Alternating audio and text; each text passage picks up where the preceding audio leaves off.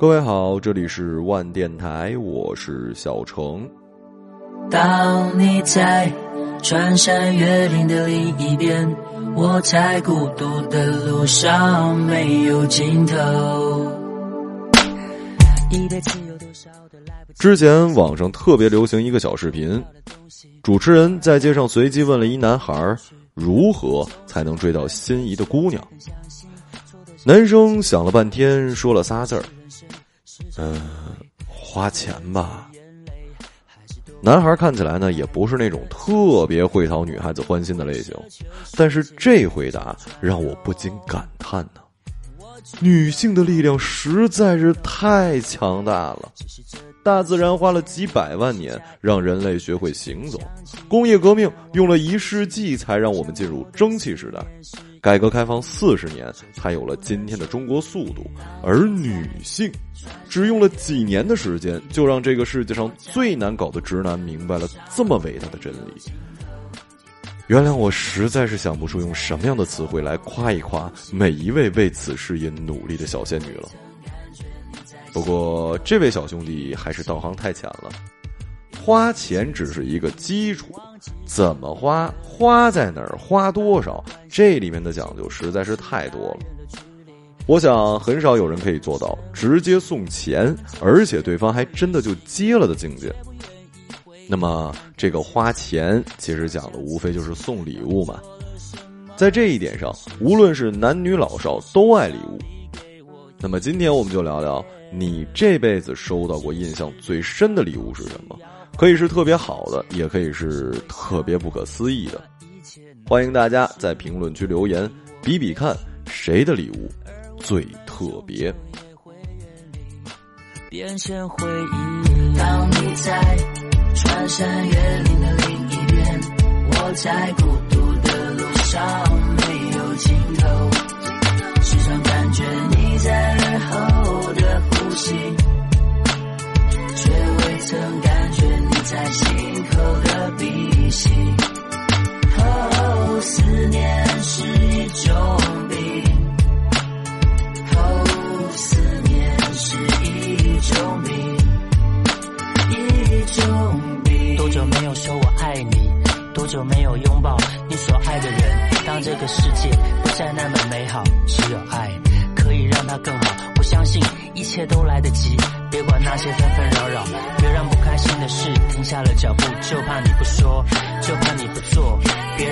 继续，一切都来得及。当你在穿山越岭的另一边，我在孤独的路上没有尽头。都说世界上没有人不喜欢礼物，收到礼物的一瞬间，你的心里绝对是一甜，而且我觉得。很多时候，能让我多甜一会儿的礼物，通常都不是很贵重的。考虑到今天节目的特殊性，我就不讲自己的故事了。老规矩，请出我的那位神秘的朋友，说说他的事儿。我心里还是没有负担的。这位朋友呢，跟我一样是水瓶座，所以天生就失去了很多收生日礼物的机会。因为大家都知道，水瓶座的生日一般情况下都在传统春节的前后。上大学之前，这个时间段都是放假的，于是压根儿就没有朋友会在过年的时候来给你过生日，自然也就收不到什么礼物了。再加上我们那个时代，家里又是农村的，爸妈完全不会想到说要给孩子准备什么礼物。每每看到其他同学在上学期间过生日收礼物，我的朋友就只能投去羡慕的眼光。这种情况直到小学六年级才第一次被打破。那是一个用彩纸包着的长方形小盒子，那是我朋友第一次收到礼物，啊，除了长寿面之外的礼物。这个贴心的人就是他的小姨。那块手表现在已经不知道丢到哪儿了，也不是什么牌子货吧？现在看来也就一百多块钱。可在他收到礼物的那一刻，心里就已经乐开花了。拆包装纸的时候，那种纸张的撕拉摩擦之声，哎呀，太美妙了。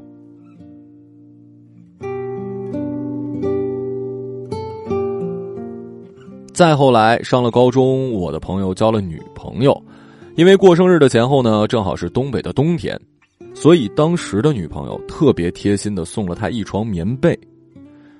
这个礼物现在想想都很少有人会送吧。虽然没有任何的包装，但是看着女生提着快要赶上她身高的太空被，在下雪的街角走过来的时候，我朋友哭了。他后来跟我说，当时不是心里甜了一下，而是觉得下的雪花都是棉花糖了。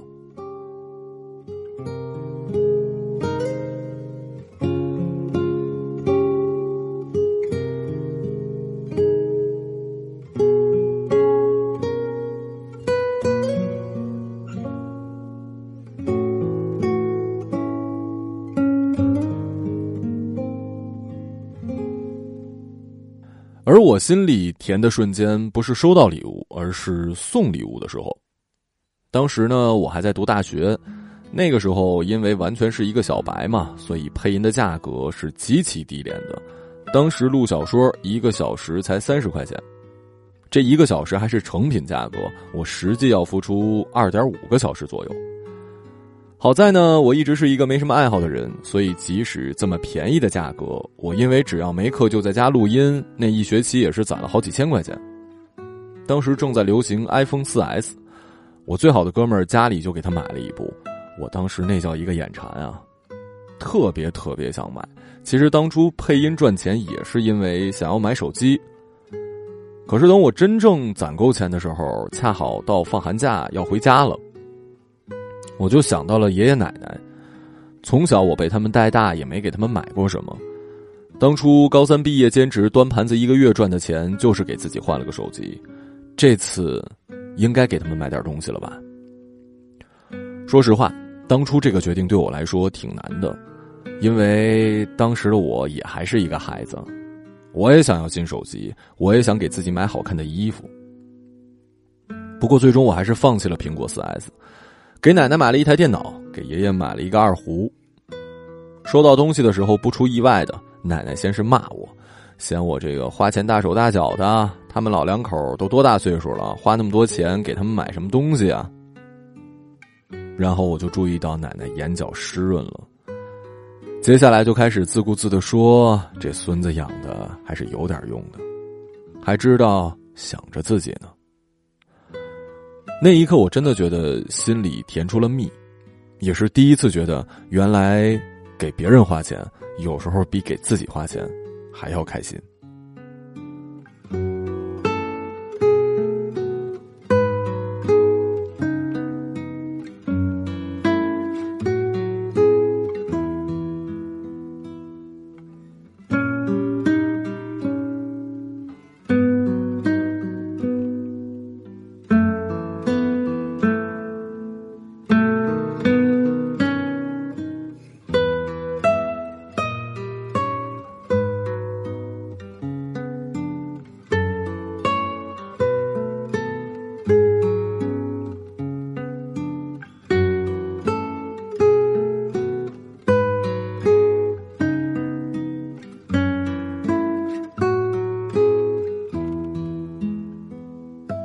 在爱情里，礼物就更是让人心里一甜的大杀器了。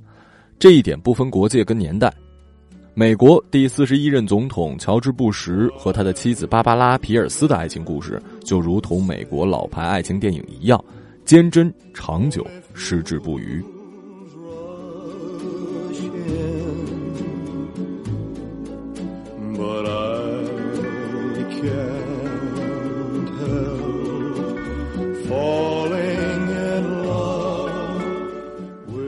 他们的青春期呢，没有经历后来六十年代的性开放跟嬉皮浪潮，而是规矩又略带保守，将手表当作信物，家传戒指做订婚，以你的名字命名我的战斗机，是那个年代最浪漫的事儿。他们相遇刚好是在珍珠港被炸的几周之后，美国将加入二战，老布什正年满十八岁，加入了海军，在去接受军事训练之前，他送给了芭芭拉一块手表，让他等自己回来。那一次，他们接吻了。第二年，即将再次出海的老布什向芭芭拉求婚，并送给她一枚蓝宝石戒指作为订婚礼物。姑娘答应了他。再后来，老布什成为了一名飞行员，用直男的方式将芭芭拉的名字印在了他第三架海军飞机上。这个礼物可能真的不是一般人给得起的，一般姑娘应该也拒绝不了吧。Take my whole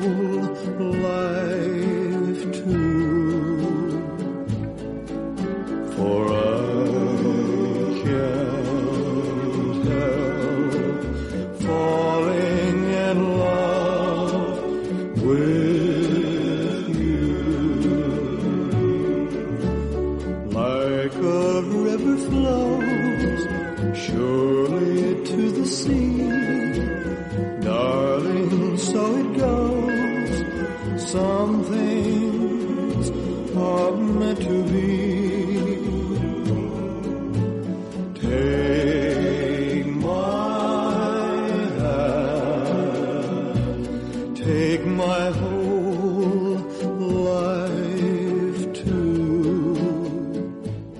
圣塔克拉拉大学的一位传播学教授，他认为赠送礼物是社会交往的规则。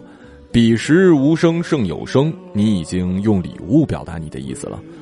我希望我们的关系能够更近一点。我想你了，思念你。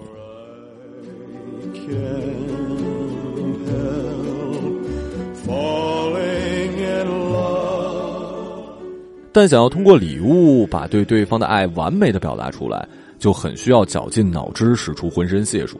在这里给大家提供一些赠送礼物时能够使宾主尽欢的小攻略，请笑纳。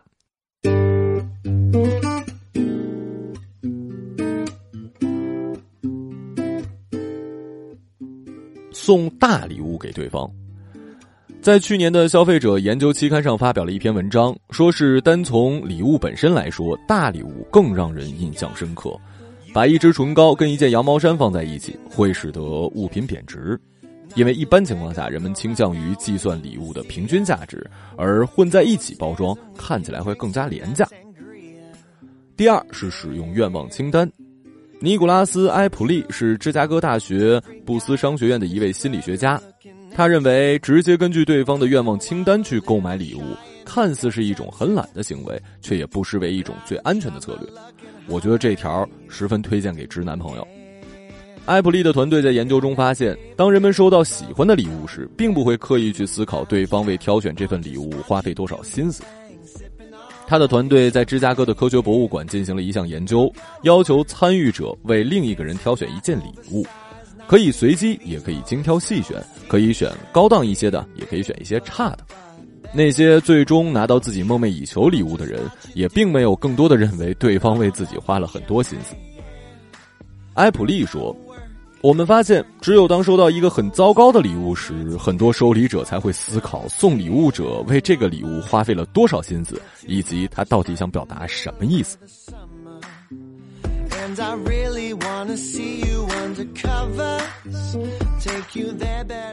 第三，就是多花一些心思。尽管一个很好的礼物并不需要与送礼时所处的环境有太多关联，但准备一个尽量体贴的礼物，对送礼者来说呢，还是很有好处的。艾布利说：“需要认真挑选礼物的人呢，会比那些随意送礼物的人在和收礼者之间的感觉上更亲密一点，特别是当送礼者是随机送礼物给那些自己并不熟悉的人的。”他说：“尝试换位思考，多为对方考虑一点，会让你觉得你和这个人更亲密。有可能的话，提到你的想法。”艾普利发现，人们只有在收到糟糕礼物时，才会去认真思考它的背后意义。比如说，在研究中，如果博物馆的参观者收到了一个档次较低的直尺，上面写着“科学直尺”。如果能让送礼者耐心的讲解当初挑选这一礼物的想法，那么收礼物的人对这份礼物的接受程度也就大大提高了。所以，如果你要送一个礼物给别人，你最好能在上面贴一张卡片，告诉他为什么你送这个礼物，可能是因为什么事儿想到了他。艾普利说：“你不能想当然的认为你通过这个礼物所要传达的意思，对方就能完全体会。所以加上备注是一种很好的方式。”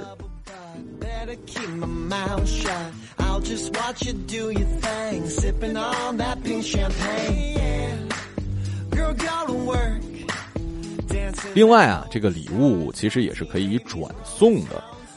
心理科学杂志上有一篇新研究表明，至少对于送礼的人来说，转送礼物的想法并不是一种冒犯跟不敬。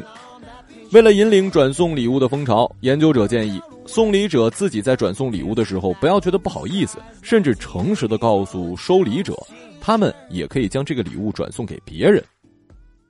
我觉得此条仅限于朋友或者是过年的时候。因为每次过年的时候，我们家的酸奶送出去之后，可能转了十圈之后又转回来了。如果你敢把别人送给你的礼物送给你的女朋友，或者你告诉他，我送给你的礼物你可以送给别人，我告诉你，你马上就要变成单身狗了。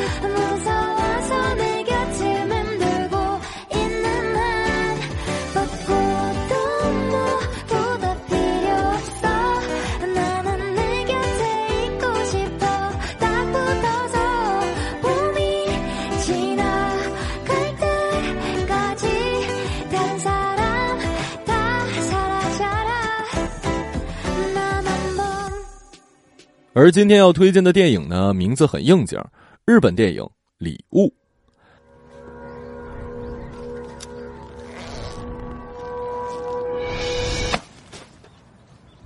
泥棒だ。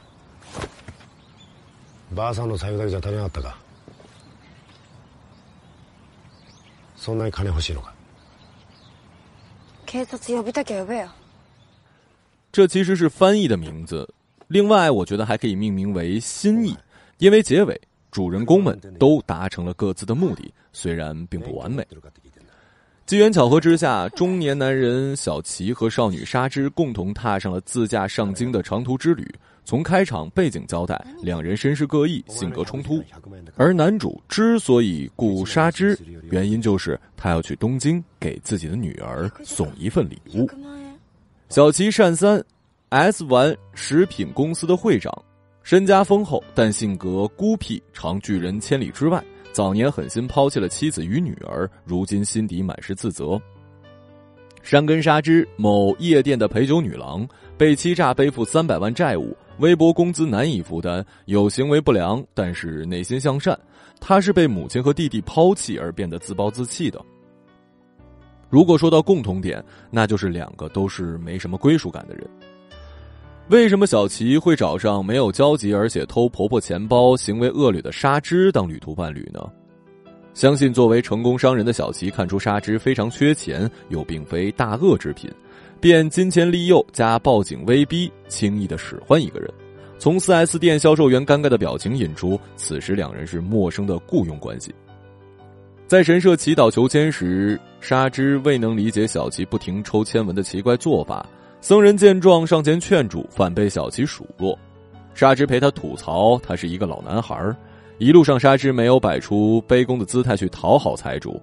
他对小琪的好奇触动了对方的内心思考，两人的关系逐渐平等。在青年时代居住过的小旅馆，旅馆老板向小琪卖笑奉承，轻易拿到了五十万的报酬，背后却嘲笑他被沙织听见。餐桌上明明几秒钟之前还吃得很开心。因言语不和，戳到痛处，双方瞬间变脸。沙织因此跑出去惹了小麻烦，小齐接到电话，也只好去保释沙织。沙织在离开旅馆的时候呢，也是暗中替小齐教训了旅馆的老板，微妙的互助友情。放映老电影的影院门口，小齐与映画员争论不休的时候，沙织暗示为了这点小事不值得搞得见血的助攻，与小齐之土豪包场互补。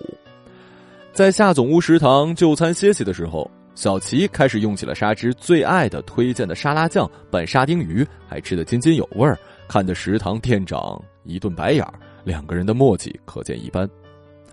等红绿灯的时候，看见结婚新人出行，在公园秋千平静的聊起各自的往事。小琪道出了心脏移植给女儿一心求死的计划，将后事托付于沙之。沙之马上哭崩了，在那段徒步的夕阳下的逆光镜头，搭配着轻音乐里，显得美轮美奂。从陌生人到雇佣关系，再到相互依赖的同伴，更甚至升华到了父女的情愫。这是一次回忆之旅，也是一次救赎之旅，是一个路途的终结，也是另一个人人生的开端。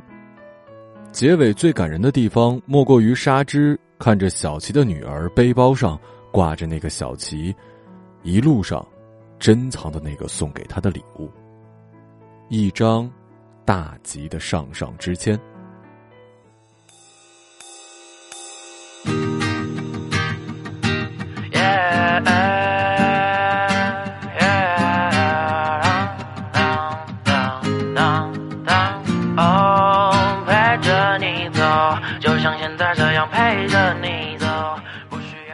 为什么大家都爱礼物呢？因为礼物就是证明，在这个世界上有人在意我，在意我的心情，他希望我快乐。谁不想被需要、被爱呢？这就跟早晚安一样，我要的不是礼物，我要的是你的爱。就像现在这样陪着你走，不需要有太多理由，一直这样。这里是万电台，我是小程。时间不早，今天你好。就像是上帝播放了预告，就这样两个人互相依靠，手臂上留下了爱的记号。还记得第一次在路边喝醉，寒冷的冬天，我们互相依偎，衣服多的塞满了整个衣柜。没有我的时候，你肯定很难入睡。陪着你走，就像现在这样陪着你走，不需要有太多理由。一直这样陪着你走，走到尽头。陪着你走，就像现在这样陪着你走，不需要有太多理由，一直这样陪着你走，走到尽头。亲爱的 baby，想我了，请你 call me，我电话二十四小时都随时为你开机，不管在哪里都为你播报天气。今天下小雨，那是因为我在想你，给你做爱心便当，送你最想要的礼物，不要偷偷哭泣，因为你真的很酷。把最好的记忆都留在心底，收好每一个温馨的夜晚和温暖的清早。当风轻轻吹过你美丽的长发，好像在上演现实版的童话。你是公主，而我是那匹白马，就这样一直陪你，不管以后你会在哪。哦，就这样陪你走。哦，太多的要求只想把你永远拥有。陪着你走就像现在这样陪着你走不需要有太多理由一直这样陪着你走走到尽头陪着你走就像现在这样陪着你走不需要有太多理由一直这样陪着你走走到尽头。